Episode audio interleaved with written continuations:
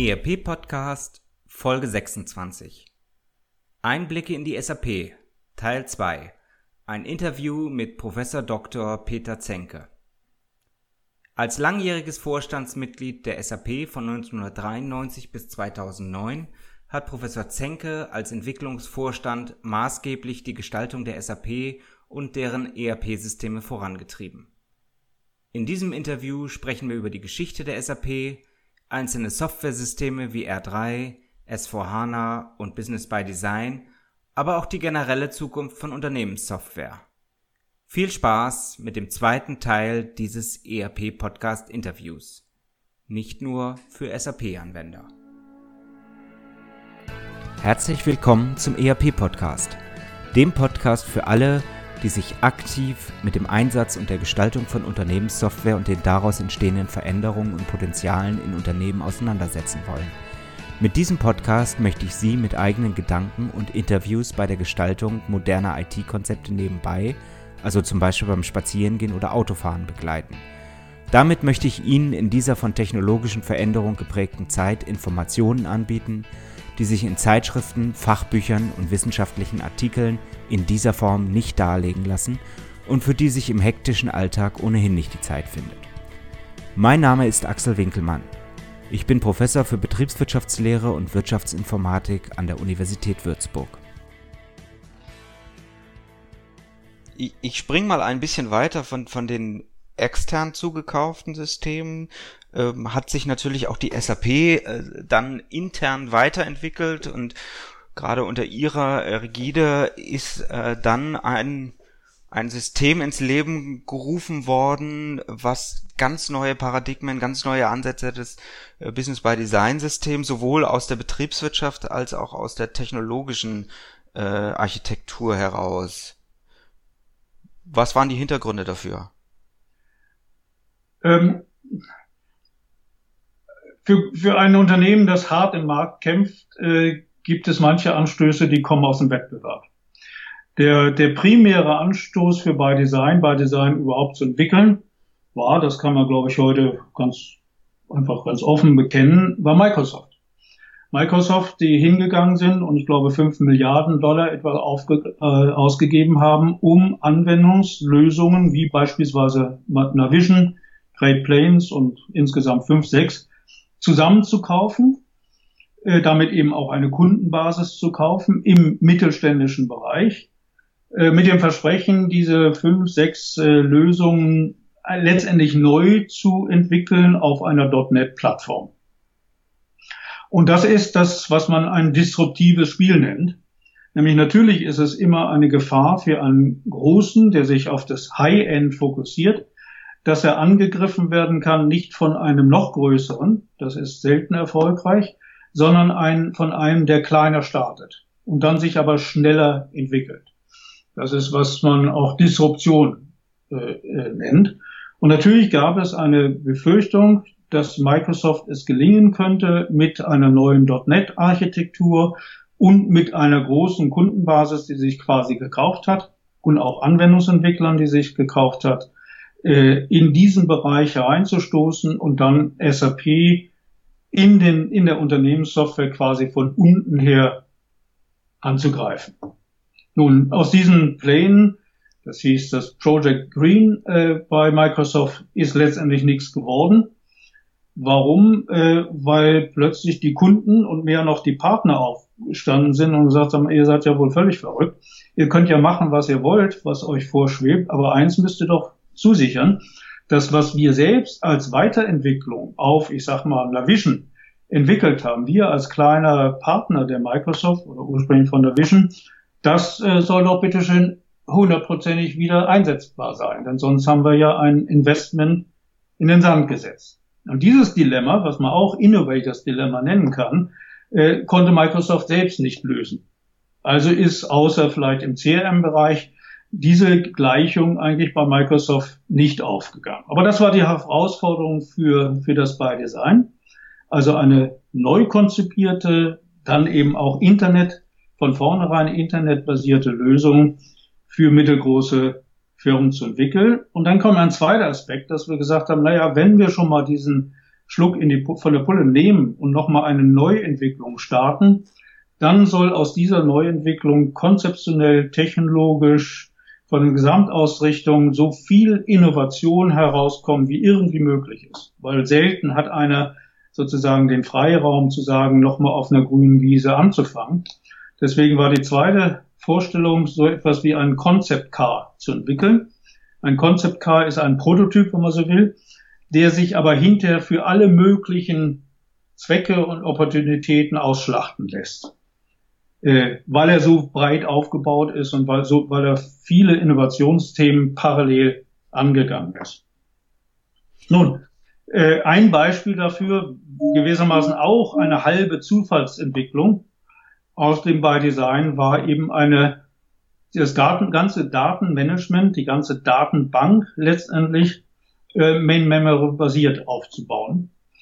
Das äh, will ich jetzt nicht auf die die Gründe im Einzelnen eingehen. Es war auch wiederum wie damals im frühen R3 eine pure Notwendigkeit, dass in der neuen Architektur, äh, insbesondere wenn dann plötzlich die Cloud noch kommt, die alten Data Warehouse Ansätze nicht funktioniert haben. Also mussten wir was tun und haben wiederum quasi aus Not, damit es überhaupt lauffähig wurde, etwas entwickelt, was dann hinter, wenn man so will, HANA für die SAP geworden ist. Also ein großer technologischer Beitrag, der mitgeholfen hat, dass SAP in dieser Bereich der Memory-basierten Datenbanken, Datenbanken, die also parallel die analytischen Informationsbedürfnisse äh, wie die transaktionalen bedienen aus einem Datenbestand heraus, dass SAP das entwickelt hat und da heute führend in der Welt dasteht. Ja. Das heißt, die Ursprünge dieser neuen Technologien, die sind jetzt äh, aus heutiger Sicht ja beinahe schon visionär. Ähm, fast unmittelbar nach der Jahrtausendwende entstanden. Ähm, wenn ich jetzt an Microsoft denke, also die haben jetzt gerade sehr stark ihre Cloud-Strategie auch für Unternehmenssoftware in den Vordergrund gestellt, aber wir sind jetzt einige Jahre ja doch weiter, als sie, sie damals waren, als sie diese Strategie beschlossen haben.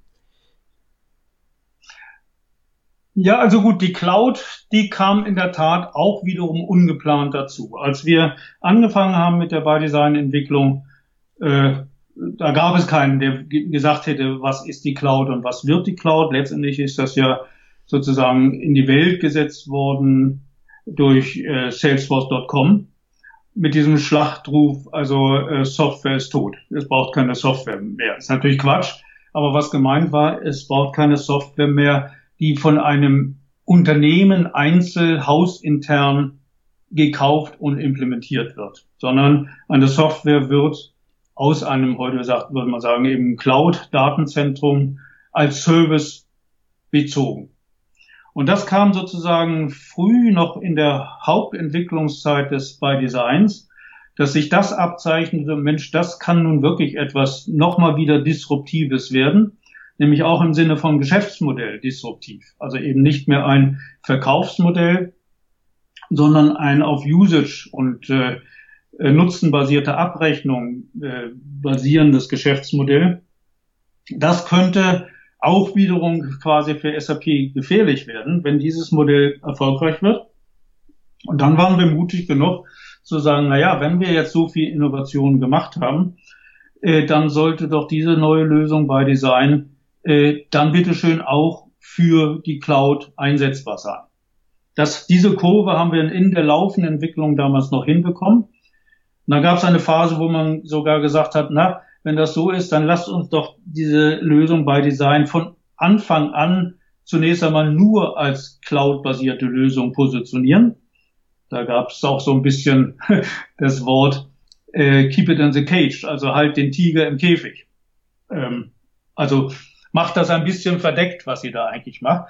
Und dann ist etwas nochmal wieder passiert, das hätte fast dem By-Design das Genick gebrochen. Wir haben nämlich erst, während wir das getan haben, herausgefunden, nicht äh, was ist die Cloud und was sind da die technischen Schwierigkeiten, sondern was sind die Betriebsführungsschwierigkeiten einer Cloud-Lösung. Denn dummerweise ist es so, dass in dem Cloud-Modell all das, was vorher an Last, auch Kosten, von den einzelnen Firmen getragen wurden, die immer schon gestöhnt haben, mein Gott, ist das also kompliziert und hier kommt mit dem Releasewechsel und was uns das alles kostet. Aber das hat man nicht so sehr wahrgenommen als Hersteller damals wie SAP, viele anderen auch nicht, äh, weil das ja Kosten beim Kunden waren und drumherum war eine, eine Corona von, ähm, von Beratungsfirmen, auch ganz großen Beratungsfirmen, die damit natürlich ihr Geld gemacht haben. Also keiner ist zur SAP hingelaufen oder zu anderen hat gesagt, also hier nämlich auf der, der, ähm, der Cost of Ownership von ERP-Systemen muss man dramatisch was tun. Äh, das ist das, was letztendlich die Cloud bietet, eine wesentlich günstigere äh, Nutzungsform für den einzelnen Kunden.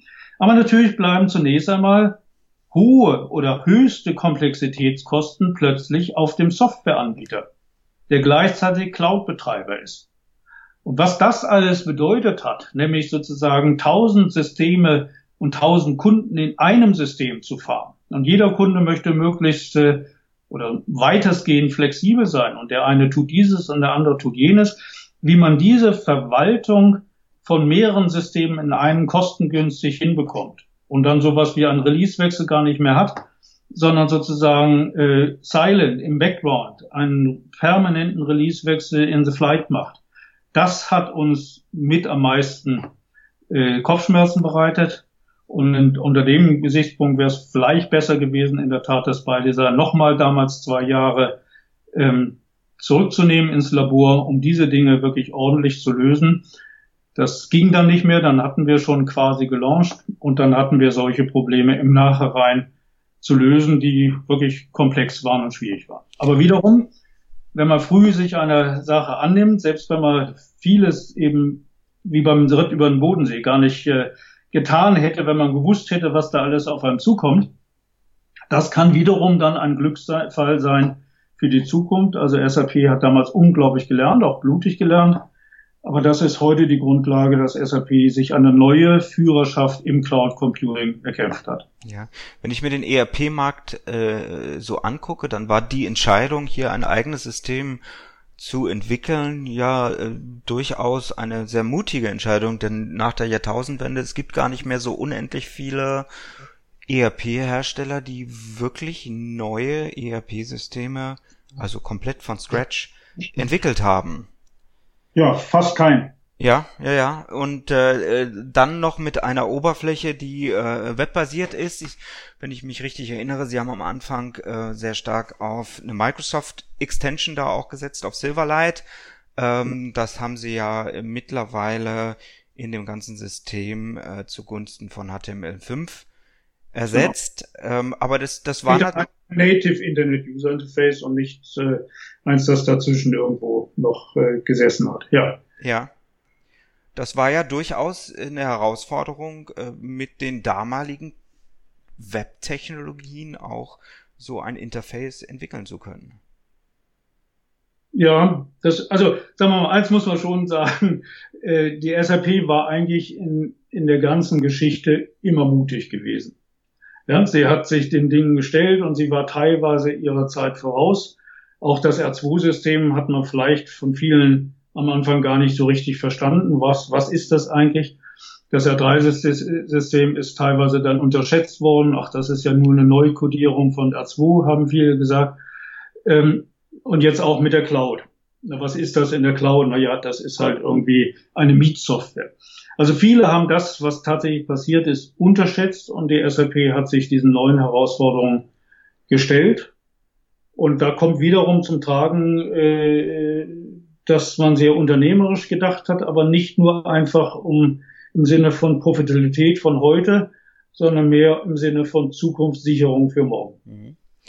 Ähm, ich, ich wage mal eine Frage in äh, den Entwicklungsbereich, weil Sie natürlich auch aus dem Bereich ja letztendlich kommen.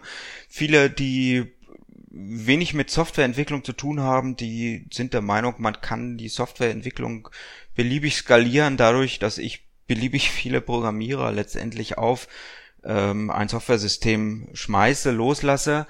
Ähm, aber aber gerade bei, bei Unternehmenssoftware, bei betriebswirtschaftlich motivierter Software mit, mit unglaublich viel Integration zwischen einzelnen äh, Softwareaufgaben, Funktionen, Bereichen, ist das ja ein wahnsinnig schwieriger Entwicklungsprozess. Wie sind Sie damit umgegangen mit dem ganzen Thema? Ja, einer der ersten, der diese Schwierigkeit festgestellt hat, war IBM bei der äh, Entwicklung von einem 370 äh, Mainframe Operating System. Also in der Tat hat Software ganz spezifische Komplexitätsprobleme. Und Software lässt sich nicht entwickeln mit je mehr Men, äh, äh, Manpower, mit einfach, ich muss Leute einkaufen. Modernerweise kauft man die in Indien oder in China oder sonst was ein. Und dann, dann kann man über die Zahl der Menschen skalieren. Das stimmt nicht. Denn in der Software unser Design Möglichkeiten, unsere Modellierungsmöglichkeiten in Software sind immer noch weit, weit unter dem, was man vielleicht gerne hätte. Also es sind im Endeffekt intelligente Menschen, die sich verständigen müssen. Und ähm, die Überschätzung von Design-Tools, äh, Design-Tools sind schlechter immer noch, als sie, als sie vermarktet werden. Also wenn Sie keine guten Leute haben, die diese Komplexität verstehen und sich darüber austauschen können, und sogar kämpfen können. Nämlich, was ist nun die beste Lösung für irgendeinen Weg? Sich darüber produktiv, aber doch, ich sage mal ein altes Wort, solidarisch auseinanderzusetzen. Einfach das gemeinsame Finden der besten Lösung. Wer diese, Tech, diese menschlichen und intellektuelle Fähigkeiten nicht hat, der wird in der Entwicklung von großen, komplexen Softwaresystemen scheitern. Das mag vielleicht in 20, 30 Jahren ganz anders sein, wenn modellbasierte Entwicklung nochmal Dimensionen weiter fortgeschritten ist. Aber heute ist es noch so, dass es einen starken menschlichen Faktor in der Softwareentwicklung gibt. Mhm. Ich, ich denke bei, bei ERP-Software dabei vor allen Dingen auch an die, an die betriebswirtschaftliche Integration, die es eigentlich verbietet, Aufgaben wirklich komplett losgelöst zu programmieren. Also zu sagen, ich programmiere irgendwelche Funktionalität losgelöst im, im, im Verkaufsbereich oder im Logistikbereich, weil es einfach so viel äh, Zusammenspiel gibt. Beispiel der Verkäufer äh, garantiert dem Kunden irgendein Produkt und es wird dann entweder hart oder weich äh, reserviert, was natürlich wiederum Auswirkungen in die Logistik, in den Einkauf hat und so weiter und so fort. Ähm, das sind ja besondere Herausforderungen, die noch weit über eine normale Softwareentwicklung hinausgehen. Das ist schon richtig, ja. Das ist die besondere die besondere Komplexität eben von betriebswirtschaftlicher Software, dass im gewissen Sinne alles von mit allem zusammenhängt. Das war schon, ich komme nochmal zurück, eine der großen ähm, Entdeckungen äh, von Erich Gutenberg, zu sagen, also in, einem in einer Firma hängen Prozesse miteinander zusammen. Und es ist ganz egal, ob sie jetzt im Finanzbereich, im Vertriebsbereich, im Produktionsbereich sind. Sie sind miteinander vernetzt. Das ist natürlich die Realität von Firmen jetzt mal unabhängig von der Software sowieso. Denn äh, wenn sich der Vertrieb mit der Logistik und der Produktion nicht abstimmen kann und am Ende etwas äh, anbieten kann, was den Kunden oder viele Kunden oder viele Kunden auch mit sehr unterschiedlichen Anforderungen zufriedenstellt, äh, dann ist überhaupt kein Geschäft. Also Firmen müssen diese, diese Komplexität von Zusammenhängen, oftmals sagen wir ja auch von Prozessen, die müssen sie sowieso verstehen. Und die Software muss eben genügendes Verständnis haben über diese betriebswirtschaftlichen Zusammenhänge. Und sie darf nicht erwarten, das kann man einfach nach irgendeiner Spezifikation herunterprogrammieren und deswegen braucht man nur möglichst viele Softwareentwickler und dann wird das schon klappen. Sie müssen anfangen mit dem Verständnis der betriebswirtschaftlichen Integration. Die SAP hat lange an dem System entwickelt, bis es also erst im, im Verborgenen, später dann ja auch, auch ganz offiziell dieses System, ich glaube 2007 angekündigt, ähm, dass es so etwas zukünftig geben wird. Heute steht das System äh, ja gerade für mittelständische Unternehmen, für Tochtergesellschaften von, von größeren äh, Konzernen, beispielsweise Hilti setzt es ähm, ein. Ähm, ich setze es auch wahnsinnig gerne in der Lehre ein mit meinen Studierenden, weil ich das, was sie dort entwickelt haben, einfach auch sehr gut durchdacht und sehr didaktisch finde an der Stelle. Die SAP hat sicherlich sehr viel ähm, Lehrgeld bezahlt, aber auch sehr, sehr viel in dieser Entwicklung äh, gelernt. Und äh, zurzeit befindet sie sich ja auch wieder in so einem äh, Entwicklungs Prozess von der R3-Welt des großen Systems hin äh, zu der S4-Welt. Äh, Kriegen Sie diese ganze Entwicklung noch mit? Äh, läuft das aus Ihrer Sicht in die richtige Richtung, was dort passiert? Na gut, die S4-Welt kann man ja etwas vereinfacht sagen, das ist die Welt der Business Suite, des R3-Systems mit den weiteren Komponenten CRM, SCM und so weiter, äh, auf diese neue Datenbank äh, bei SAP, der Name HANA, äh, gebracht. Das, das, ist, äh, das ist das S4. Und das ist, wenn man so will, dann auch ein glückliches ein Abfallprodukt wäre jetzt äh, falsch ausgedrückt. Aber etwas, was letztendlich durch das By-Design initiiert worden ist, äh, dann gezeigt hat, dass das eine überlegene technologische Ansatz ist und es ist eine glückliche äh, Entscheidung der SAP geworden gewesen, diese neue Technologie, äh, eben diese Main-Memory-basierte Datenhaltung, die auch dem R3-System und der Business, äh, Business Suite zur Verfügung zu stellen äh, unabhängig davon äh, und nicht zu sagen, das ist bei Design und das ist nur bei Design, sondern ähm, sehr pragmatisch zu sein und sagen, was immer gut ist in dieser neuen Lösung bei Design, wenn es auch im in dem Bestandskundensegment eingesetzt werden kann, dann ist das umso besser. Also das halte ich für eine, eine sehr richtige strategische Entscheidung der SAP, dieses S4 so zu positionieren. Mhm. Ähm, Sie haben ja ein Business by Design, ein, ein wunderschöner Name eigentlich, wenn man sich die Inhalte dahinter vorstellt, ähm, schon die, die, die grundlegende Idee gehabt zu sagen, okay, ich, ich möchte eigentlich die Unternehmen in die Lage versetzen, selbstständig eigene Programmbereiche, heute wird man ja wahrscheinlich in vielen Bereichen von Apps sprechen, in das äh, System einzubinden und sich damit die, die Betriebswirtschaft ähm, so zu gestalten, wie es für die Branche, für das Unternehmen benötigt wird. Ist das auch etwas, was Sie als zentrale Herausforderung von ERP heute bezeichnen würden? Also eine zentrale Herausforderung für ERP in diesem mehr mittelständischen Segment. Ganz eindeutig, ja. Äh, ich meine, wir müssen feststellen, dass einfach die Wettbewerbsintensität in der Welt des Internets äh, in der Welt von viel dynamischem Business, die ist äh, um Dimensionen gewachsen. Und es gibt natürlich auch Fragen, äh, der Charles Handy hat das zum Beispiel mal entwickelt, ob nicht die Zukunft der ganz großen Unternehmen äh, kritisch zu sehen ist oder ob nicht die Zukunft eben äh, sein wird in kleineren, agileren Einheiten. Also Agilität im Business ist eine ganz entscheidende Frage. Es gibt Hyperkomplexität auch in den Organisationsstrukturen. Und wenn eine Software agiles Business besser unterstützen kann, dann ist das, glaube ich, für heute und mehr noch für die Zukunft ein ganz entscheidendes Kriterium. Und zu dieser Agilität gehört eben auch nicht mehr die, die Annahme, ein noch so großer Softwareentwickler, äh, Entwicklungshaus wie die SAP, könne alles und jedes und jede Funktionalität für jede Branche und für jedes Unternehmen sozusagen out of the box anbieten. Das ist aus heutiger Sicht wäre das ganz falsch, sondern es muss eigentlich eher an, umgekehrt sagen, dass ein gut designter betriebswirtschaftlicher Kern, dass der in der Tat allen angeboten werden kann, der dann auch wieder konfigurierbar ist, und aussteuerbar ist in verschiedene Richtungen, aber der vor allen Dingen dann auch ergänzt werden kann durch unternehmenseigene oder durch partnerentwickelte zusätzliche Apps. Also dieser App-Gedanke, äh, der, wenn man so will, für jemanden, der Apple äh, gut kennt oder, oder auch, auch Google jetzt, äh, äh, im Konsumerbereich ganz selbstverständlich ist, in einer etwas anderen Form wird diese auch im Unternehmenssoftwarebereich ganz entscheidend sein. Und dafür war bei Design von vornherein gebaut.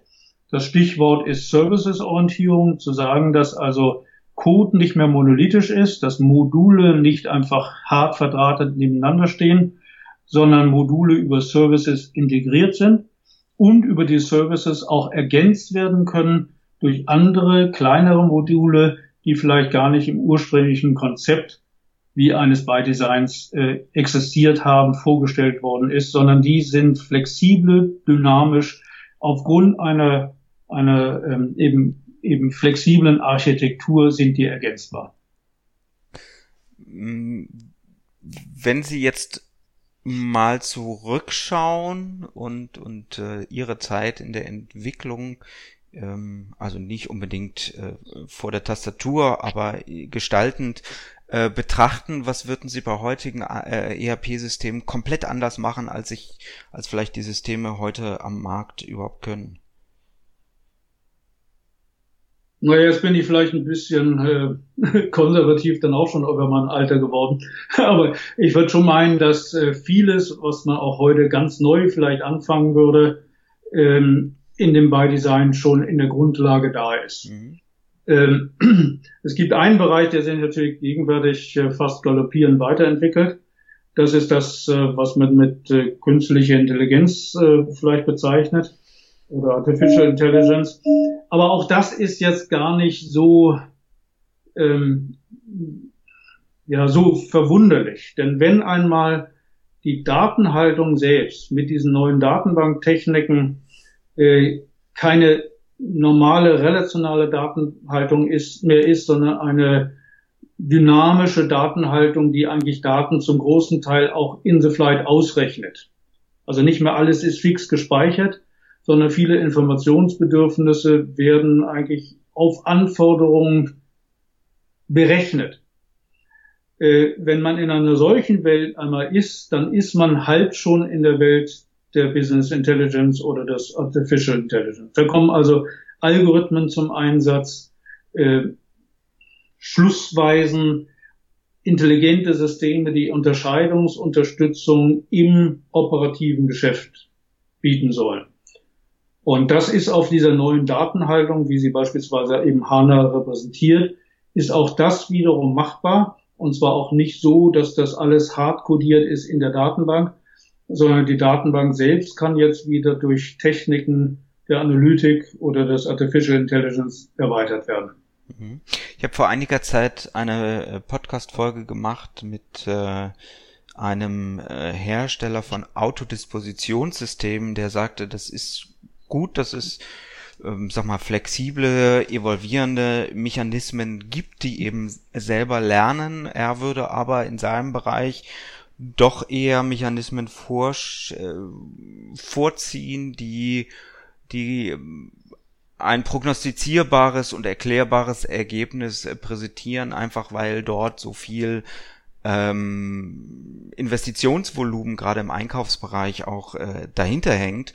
Ähm, jetzt die Frage an Sie, ist es für Sie denkbar, dass zukünftige ERP-Systeme sich die Daten des Unternehmens, den Datenabdruck des Unternehmens äh, nehmen und, und selbstständig erkennen, wie das Unternehmen seine Prozesse sinnvollerweise in Software abbilden sollte?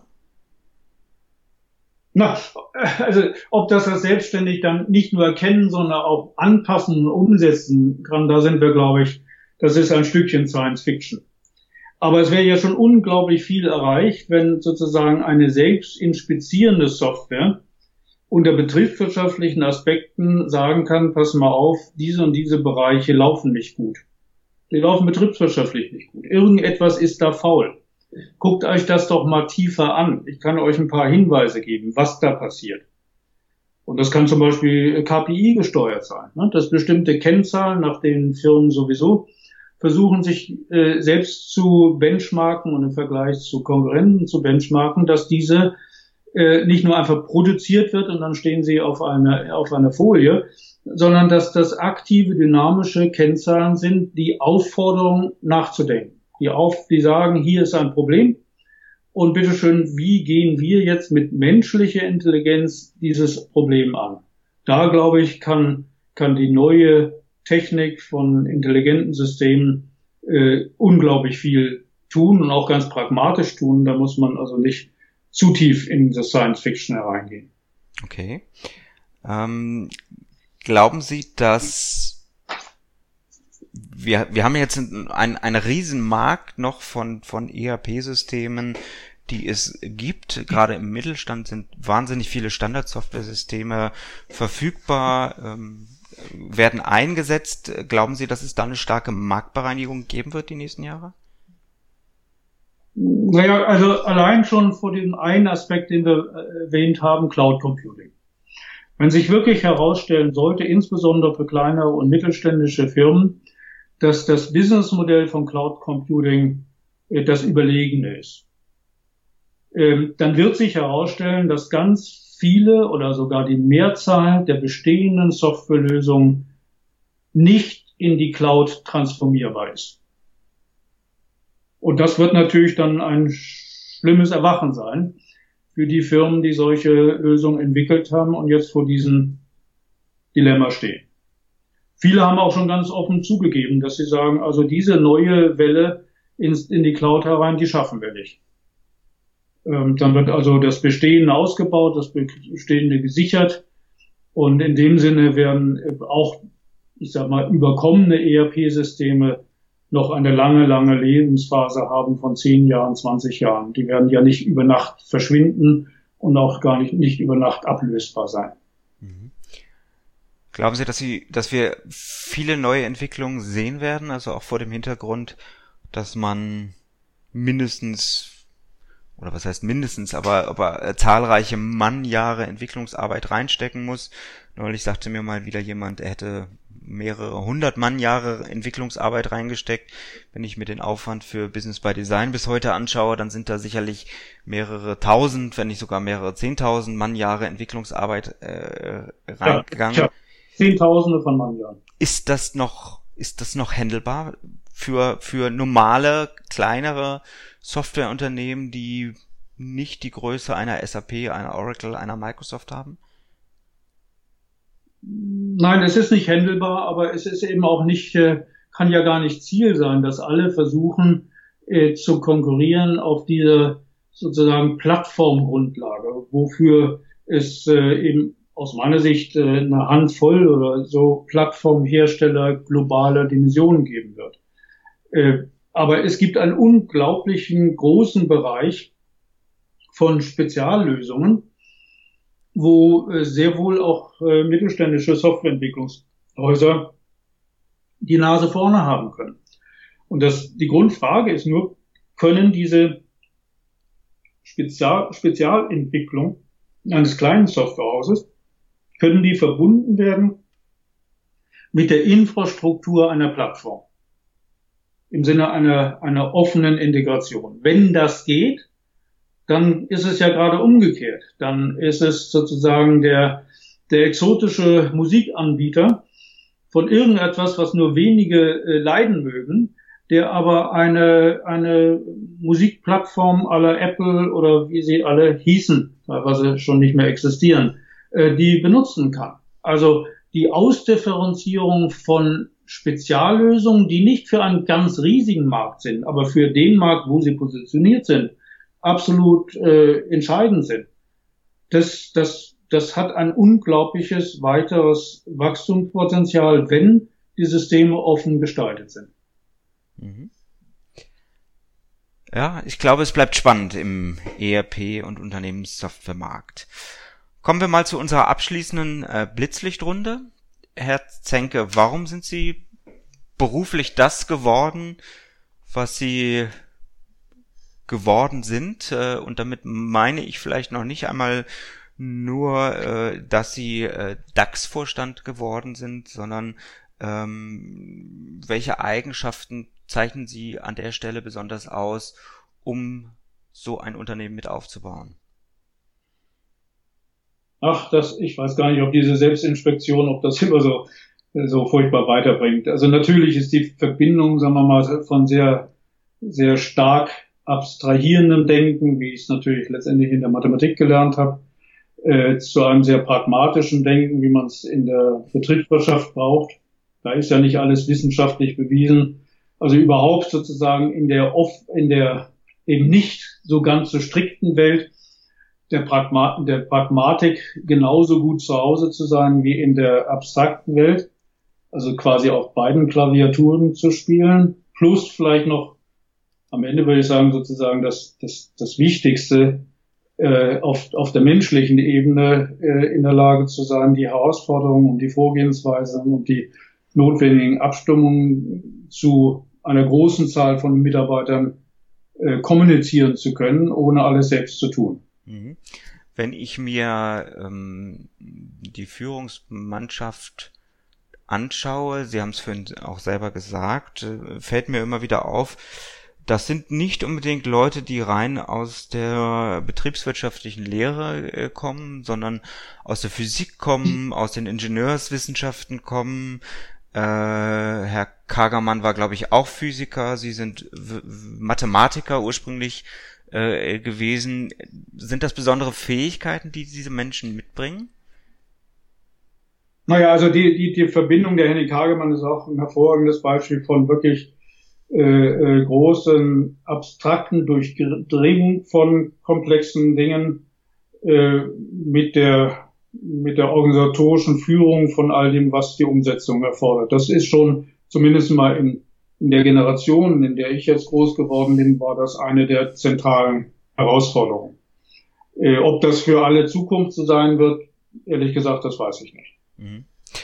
Ähm, wir haben über ganz viele Erfolge, die, die Ihren Berufsweg letztendlich auch begleitet haben, schon gesprochen. Was würden Sie, und damit vielleicht auch nochmal zurück zu den Anekdoten, als Ihren größten beruflichen Erfolg bezeichnen? Ja, der größte Erfolg am Ende hat auf Entscheidungen berührt, die waren rein teilweise fast zufällig. Die Konstellationen, wo diese Entscheidungen notwendig waren, haben sich, die waren nicht vorhersehbar, die waren nicht prognostizierbar. Da sind Probleme aufgetaucht, die dann in einer notwendigerweise sehr innovativen Art und Weise gelöst wurden. Das äh, hat sich für mich zumindest bewahrheitet, dass das äh, am Ende die Schlüsselpunkte von Entwicklung waren. Also bei aller Respekt und Faszination auch von Design, diese komplexen Systeme sind nicht von Scratch designbar. Und die Entwicklung von solche, solchen Systemen über, die, über einen längeren Zeithorizont ist sowieso so, dass am Ende ganz andere Anforderungen dastehen als zu Beginn. Also Flexibilität auch in der Richtungsdefinition, in, in vielleicht sogar quasi revolutionären Weichenstellungen in the flight, also im Laufen. Äh, das sind äh, wichtige Kriterien. Und wenn ich das, wo ich was habe beitragen können, so bewerte, das waren immer Dinge, wo plötzlich was anderes herausgekommen ist, als am Anfang gedacht war. Mhm. Mittlerweile, was heißt mittlerweile, eigentlich war schon immer so, es wird nur noch dynamischer, bedeutet äh, Lernen eben nicht mehr Lernen in der Schule, sondern lebenslanges Lernen und wir haben vorhin schon verwiesen auf den alten Gutenberg, den wir äh, sicherlich auch in unseren Shownotes äh, verlinken werden, aber mhm. vielleicht haben Sie auch aktuelle Bücher, also äh, aus, äh, aus diesem Jahrtausend, ähm, die, die Sie weitergebracht haben, die Sie unseren Zuhörern empfehlen können? Na, da können wir jetzt nochmal eine Stunde reden. Also, äh, wenn ich, also ich hatte es ja erwähnt, ich bin 2010 dann aus der SAP ausgeschieden und äh, wenn ich für mich selbst persönlich etwas sehr genossen habe, war äh, nochmal richtig Zeit zu investieren, in Dinge zu lesen, die neu sind, die ich also selbst auch gar nicht gekannt habe. Ich habe also sehr, sehr, sehr viel gelernt. Ich habe äh, Dinge über Kybernetik und auch über soziale Systeme und auch über Psychologie äh, gelesen und gelernt, äh, die ich vorher nicht gekannt habe. Aber wenn es jetzt mehr um die, die Informatik gilt, geht, dann gibt es ein Buch, das ich wirklich faszinierend finde. Das ist der Luciano Floridi. Floridi, wie heißt er? Floridi. Äh, auf Deutsch heißt das, wie die Infosphäre unser Leben verändert. Oder im großen Untertitel die vierte Revolution. Wir werden es verlinken. Äh, ich kenne es auch selber nicht, aber ähm, die Sommerzeit lässt sicherlich ein bisschen Zeit auch in dieses Buch reinzuschauen. Die vierte, Zeit, der fast dann wirklich philosophisch ist, das ist der David Gelernter. Gezeiten des Geistes oder Untertitel Die Vermessung unseres Bewusstseins. Okay. Aber das ist jetzt, wie Sie sehen, nicht mehr Wirtschaftsinformatik allein. Da leiten Sie sich, äh, leiten Sie direkt über zu meiner ähm, heute letzten Frage an Sie. Ähm, ich frage mich natürlich auch immer als in meiner Profession als Professor für Wirtschaftsinformatik, was kann ich den den jungen Leuten mitgeben, wie wie sollte man sich aufstellen? Ähm, welches Wissen ist ein guter Grundstock, um darauf seine seine Arbeitswelt, seine Karriere aufzubauen? Wie wird sich die Berufswelt aus Ihrer Sicht verändern in den nächsten Jahren? Ja, das ist, das ist nicht einfach zu beantworten. Ich glaube, die Berufswelt und damit zusammenhängt eben auch der Ausbildung, der universitären Ausbildung, aber auch von vielen anderen, die sich im Ausbildungssektor tummeln, äh, hat etwas falsch gemacht. Das ist eine Überspezialisierung. Ähm, das ist ja kaum noch überblickbar, was für Spezialgebiete es überall gibt und was dann einer ganz spezifisch lernt. Und je spezifischer das ist, was einer lernt, je höher ist natürlich die Gefahr, dass schon in fünf Jahren das veraltet ist. Also ich glaube, dass der Ansatz der Wirtschaftsinformatik, der gerade insbesondere deutsche Ansatz, nämlich zu sagen, wir brauchen eine, ein fundiertes Verständnis in der Betriebswirtschaft, wir brauchen ein fundiertes Verständnis in der Technik, in der Informatik und wir müssen spezifisch wissen, was sind die besonderen Herausforderungen und Leistungs Merkmale von äh, betriebswirtschaftlichen Softwaresystemen. Also diese Triade, dieses Dreibein, Betriebswirtschaft, äh, Softwarearchitektur und Informatik, dieses sozusagen einigermaßen präsent zu haben, wie wichtig das die Interaktion von diesen drei Bereichen ist. Jetzt wird nicht jeder alles können, äh, aber je spezialisierter die Leute sind, je weniger sind sie überhaupt fähig, an dieser Interaktion von unterschiedlichen Wissensaspekten, also hier Unternehmen, hier Technik, hier Anwendungssysteme, die überhaupt zu verstehen und an diesem Diskurs teilzunehmen. Also die Teilnahmsfähigkeit, was immer jetzt einer spezifisch gemacht hat, an einer viel breiteren Diskussion, wo sind wir, wo wollen wir hin, was können wir aktuell tun. Das ist für mein Gefühl die größte Herausforderung, die die Universitäten eigentlich in der Grundlage stiften müssten. Und nicht die, die zunehmende Spezialisierung in 1001 Feststellungen. Ich nehme das als Schlusswort, Herr Professor Zenke. Ich danke Ihnen ganz herzlich dafür. Ich glaube, ähm, Sie sind ja auch wieder in die Alma Mater zurückgekehrt. Wir haben da viele Anknüpfungspunkte, um hier auch die zukünftige Ausbildung äh, zu gestalten. Ich freue mich drauf. Äh, herzlichen Dank für das Interview und Ihnen alles Gute. Ich danke auch. Es war ein spannendes Gespräch. Dankeschön.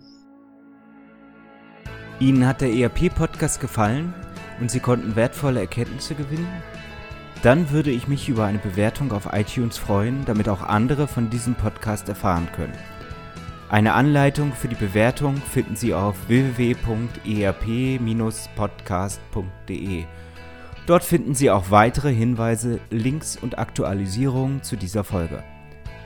Das war der ERP-Podcast für alle, die sich aktiv mit dem Einsatz und der Gestaltung von Unternehmenssoftware und den daraus entstehenden Veränderungen und Potenzialen in Unternehmen losgelöst von Fachzeitschriften, Büchern und wissenschaftlichen Veröffentlichungen, zum Beispiel beim Spazierengehen oder Autofahren, auseinandersetzen wollen. Mein Name ist Axel Winkelmann. Ich bin Professor für Betriebswirtschaftslehre und Wirtschaftsinformatik an der Universität Würzburg.